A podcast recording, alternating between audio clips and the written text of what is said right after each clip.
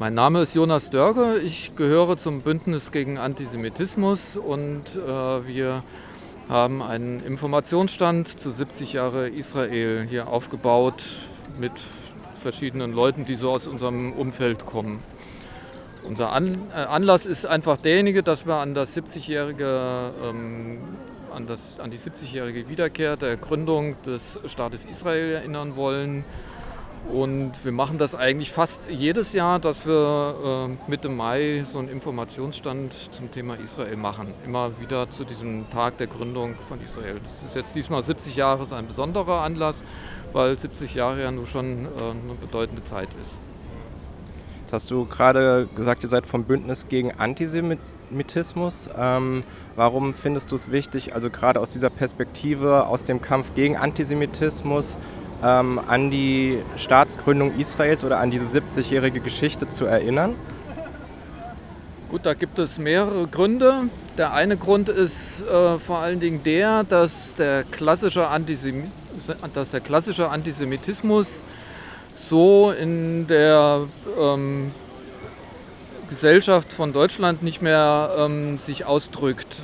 Also Brunnen, die Juden als Brunnenvergifter, oder die jüdische Weltverschwörung, die gibt es zwar immer wieder so als Randphänomen, aber ähm, gesellschaftlich akzeptiert ähm, ist die sogenannte Israel-Kritik und der Antizionismus. Und ähm, der Antisemitismus drückt sich durch diese Form halt ähm, gesellschaftlich akzeptiert weitgehend auf, wie man das jetzt kürzlich an der Süddeutschen Zeitung wieder mal gesehen hat, wo diese Karikatur zutage getreten ist, oder ähm, jetzt aktuell auch äh, in der Karikatur vom Freitag oder auch immer wieder in der Berichterstattung vom Spiegel oder wenn man jetzt die ähm, Berichterstattung zur Auseinandersetzung äh, am Gaza betrachtet, ähm, fällt halt immer wieder auf, dass äh, Israel im Fokus der Kritik steht als Staat.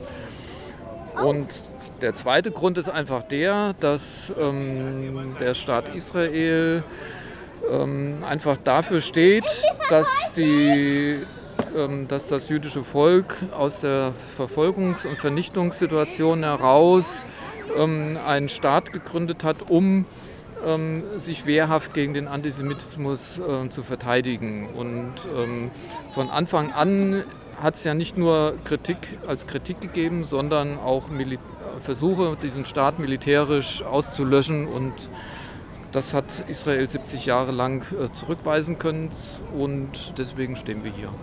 Jetzt hast du vorhin ähm, diesen Vorfall in der Süddeutschen Zeitung angesprochen. Das ist ja äh, eben nur einer von vielen Vorteilen, äh, Vorfällen, die wir jetzt in diesen Tagen haben.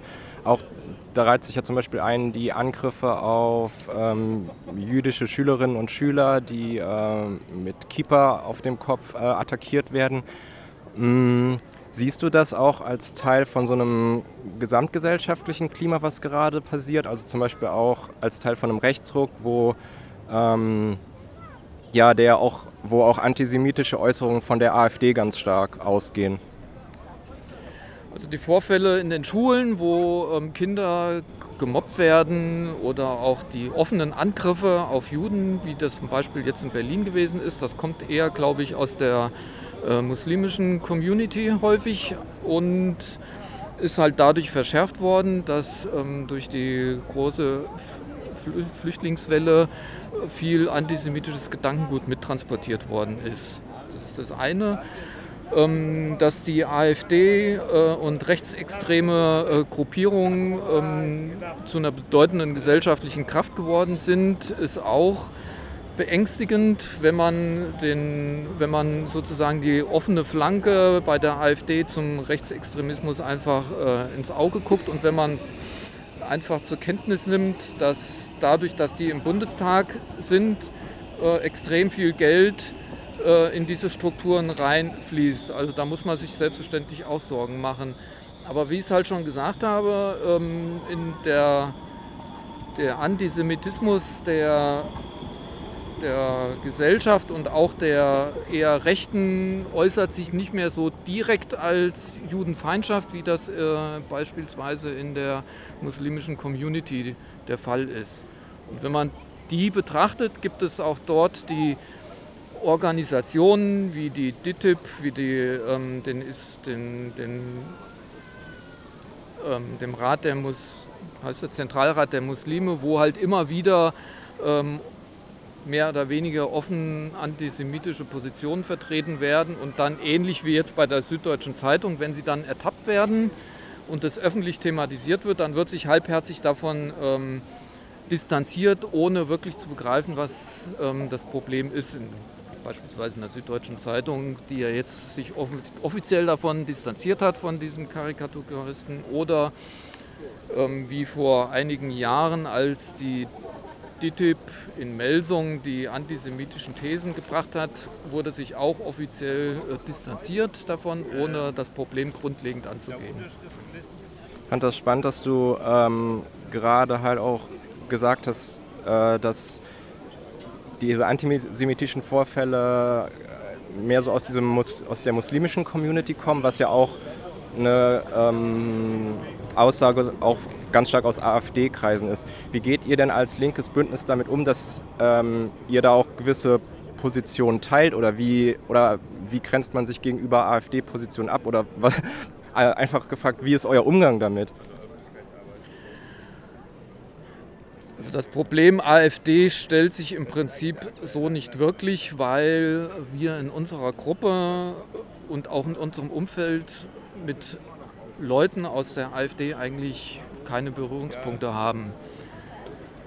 Die inhaltlichen Überschneidungen ergeben sich, wenn überhaupt, daraus, dass man sagt, ähm, dass ähm, der, der offene Judenhass, wie, wie ich es gesagt habe, an den Schulen auftritt, dass der in erster Linie aus muslimischen äh,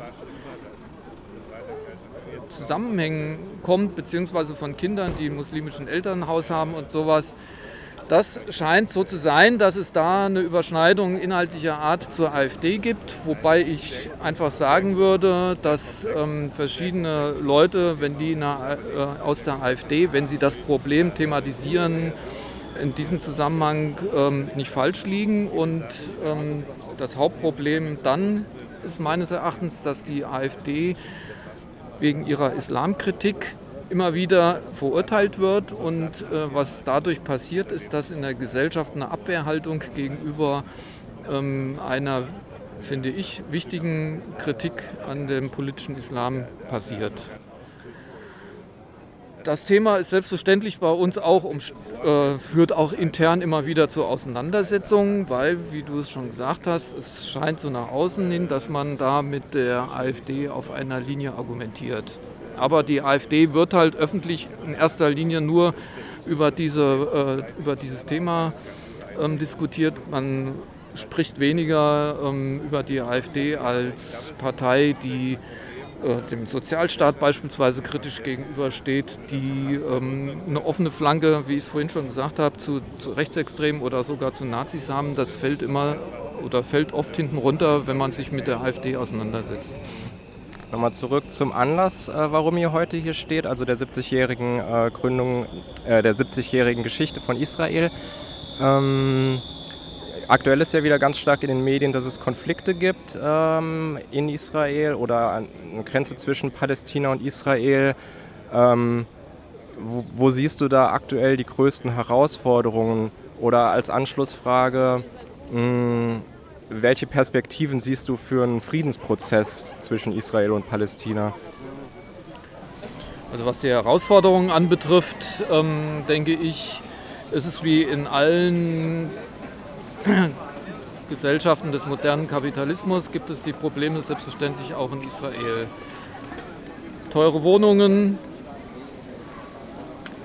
größeres Gefälle von den Einkommen und so weiter. Also das, denke ich, ist so das klassische Problem, was äh, auch in Israel natürlich existiert. Und dass es in der politischen Landschaft ähm, ein Niedergang der parlamentarischen Linken zu verzeichnen ist. Das ist auch ähnlich wie in allen äh, gesellschaftlichen, in allen Gesellschaften des modernen Kapitalismus so. Was die äh, außenpolitische Situation anbetrifft und den sogenannten Friedensprozess, ähm, gibt es, denke ich, zwei große Probleme. Das eine, was massiv, denke ich, problematisch ist, ist die Situation mit dem Iran. Ähm, der Iran ähm, hat laut der Regierenden dort die Absicht, Israel zu vernichten und arbeitet auch an den Waffen dran, die dafür notwendig sind, obwohl es dieses sogenannte Atomabkommen gibt, was aber hinsichtlich der äh, Verhinderung äh, iranischer Atomwaffen sehr umstritten ist, ob das überhaupt das bringt. Die andere Situation ist selbstverständlich die Problematik mit der palästinensischen Nationalbewegung. Einmal im Gazastreifen, wo die äh, Hamas an der Regierung ist seit mehreren Jahren ähm, ohne demokratische Legitimation und die Hamas ähm, ruft offen dazu auf, auch Israel zu vernichten. In der Hamas-Charta steht es wortwörtlich auch so drin. Und es geht ähm, der Hamas auch nicht nur, nur in Anführungsstrichen um den Staat Israel, sondern es ist offen antisemitisch ähm, ausgedrückt dort. Und wie wir alle wissen, ist jetzt im Zuge der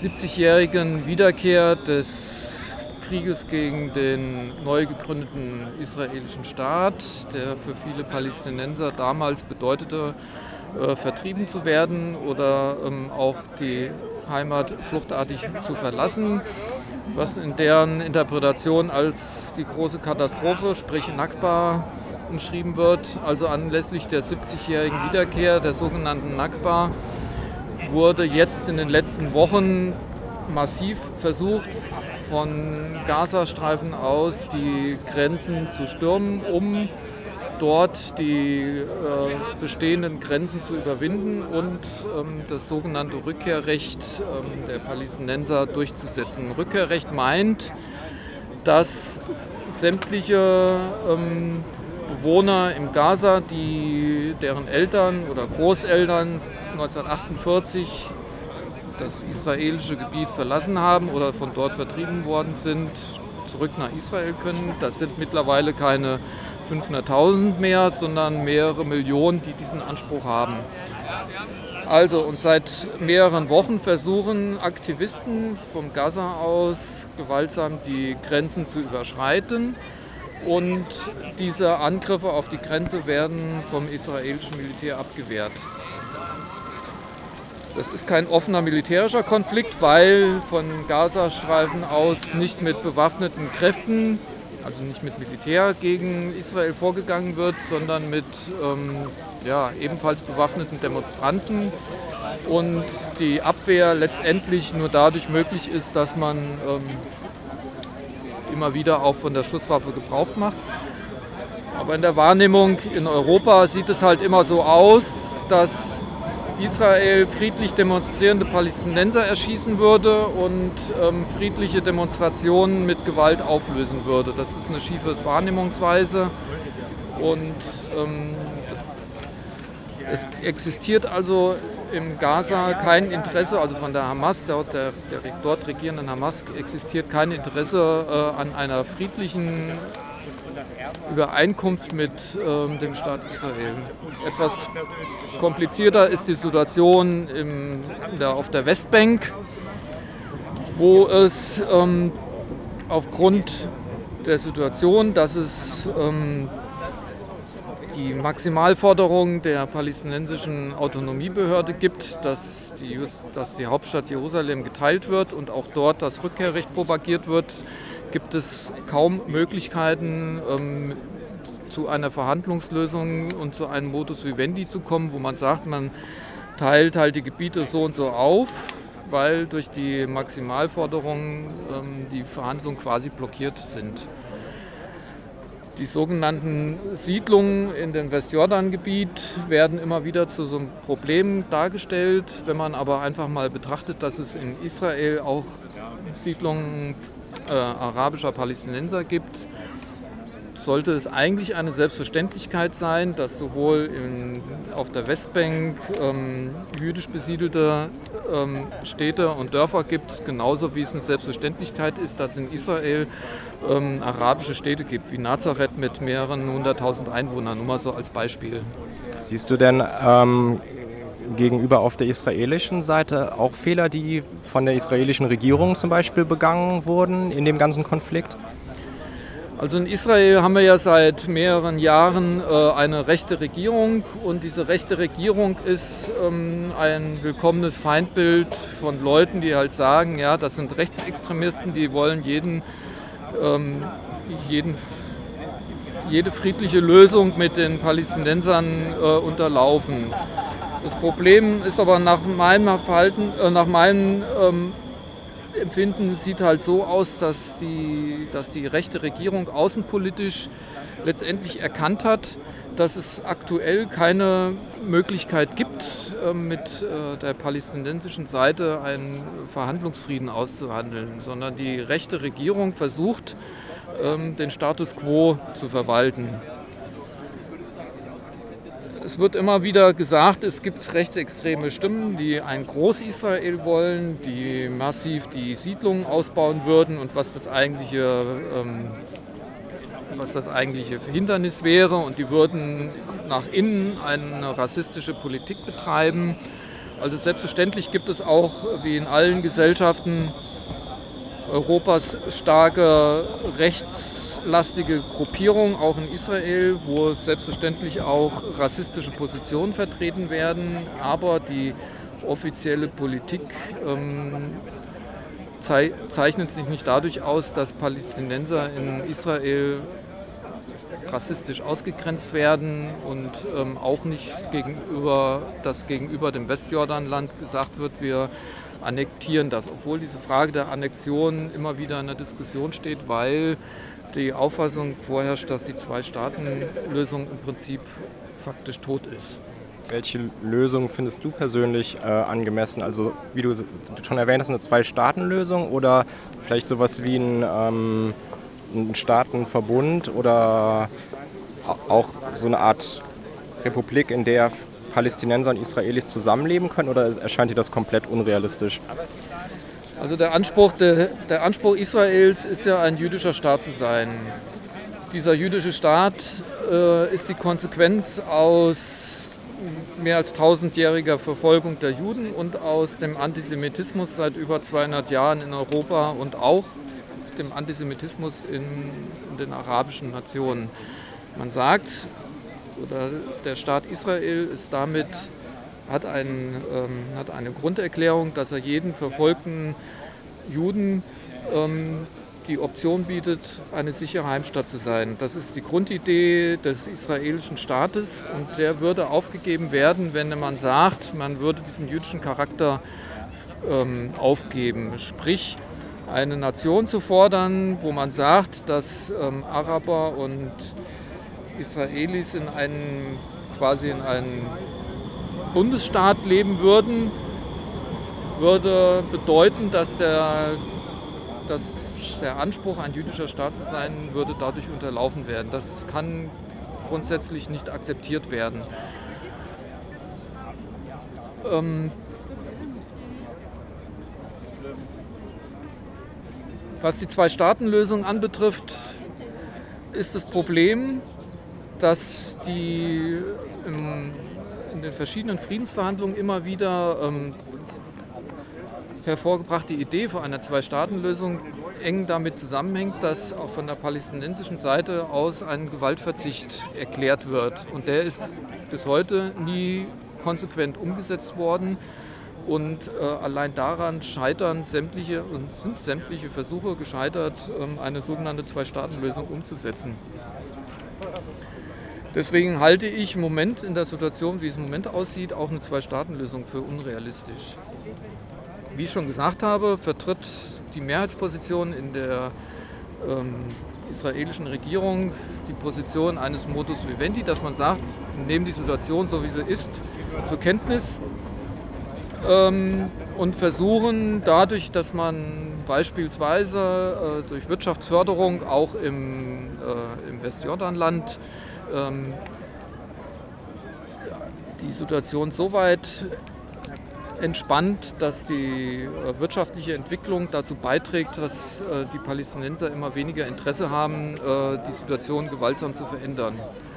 Das könnte eine Perspektive sein, dass man dann irgendwann, wenn sich die Situation allgemein ähm, beruhigt hat, wieder dazu kommt zu verhandeln, wie man, wenn man denn eine Zwei-Staaten-Lösung will, wie die denn aussehen soll. Moment ist, steht es einfach nicht auf der Tagesordnung. Das muss man so zur Kenntnis nehmen. Und deswegen ist auch die amerikanische Politik letztendlich richtig, die sagt, solange es von, ist, solange es von der palästinensischen Seite aus keine spürbare Entgegenkommen gibt gegenüber Israel, also Gewaltverzicht, zu sagen, die Grenzen sind unverletzlich. Wir akzeptieren auch den jüdischen Staat als jüdischen Staat. Wir pochen nicht auf das Rückkehrrecht der äh, sogenannten Vertriebenen. Solange das nicht klar ausformuliert wird, wird es keine, ähm, wird es keine Lösung geben im Sinne, dass es ähm, eine von diesen Fragen unabhängige Gründung eines israelischen, äh, eines, eines palästinensischen Staates kommt. Ähm, spielen so große politische Fragen auch heute bei eurem Infostand eine Rolle? Also interessiert das Menschen oder wie sind so Reaktionen von den Leuten, die mit euch ins Gespräch kommen? Na, die Reaktionen sind sehr unterschiedlich. Ähm, es ist wie immer, wir machen ja so einen Stand fast jedes Jahr zum Tag der israelischen Unabhängigkeit. Ähm, und man trifft immer wieder auf Leute, die froh sind, dass in Kassel, ähm, dass es in Kassel eine Gruppe gibt, die offen nach außen hin demonstriert, dass es Leute gibt, die sich äh, für Israel einsetzen und die gegen Antisemitismus sich engagieren. Ähm, das sind die einen. Dann gibt es die, die ähm, ja, dem Staat Israel kritisch gegenüberstehen und die Diskussion manchmal auch suchen und mit denen finden dann halt Diskussionen statt. Das führt dann meistens dazu, dass es so ein Austausch von äh, Positionen kommt und das dann aber auch wieder gut ist. Also das spitzt sich nicht zu, sondern es bleibt halt dabei, dass man sich gegenseitig sagt, wofür man einsteht und das war's dann. Also wir haben bis jetzt hier noch nie negative Erfahrungen mit so einem Stand gemacht. Gut, dann Dankeschön für das Gespräch und das Interview. Ja, danke fürs Interesse.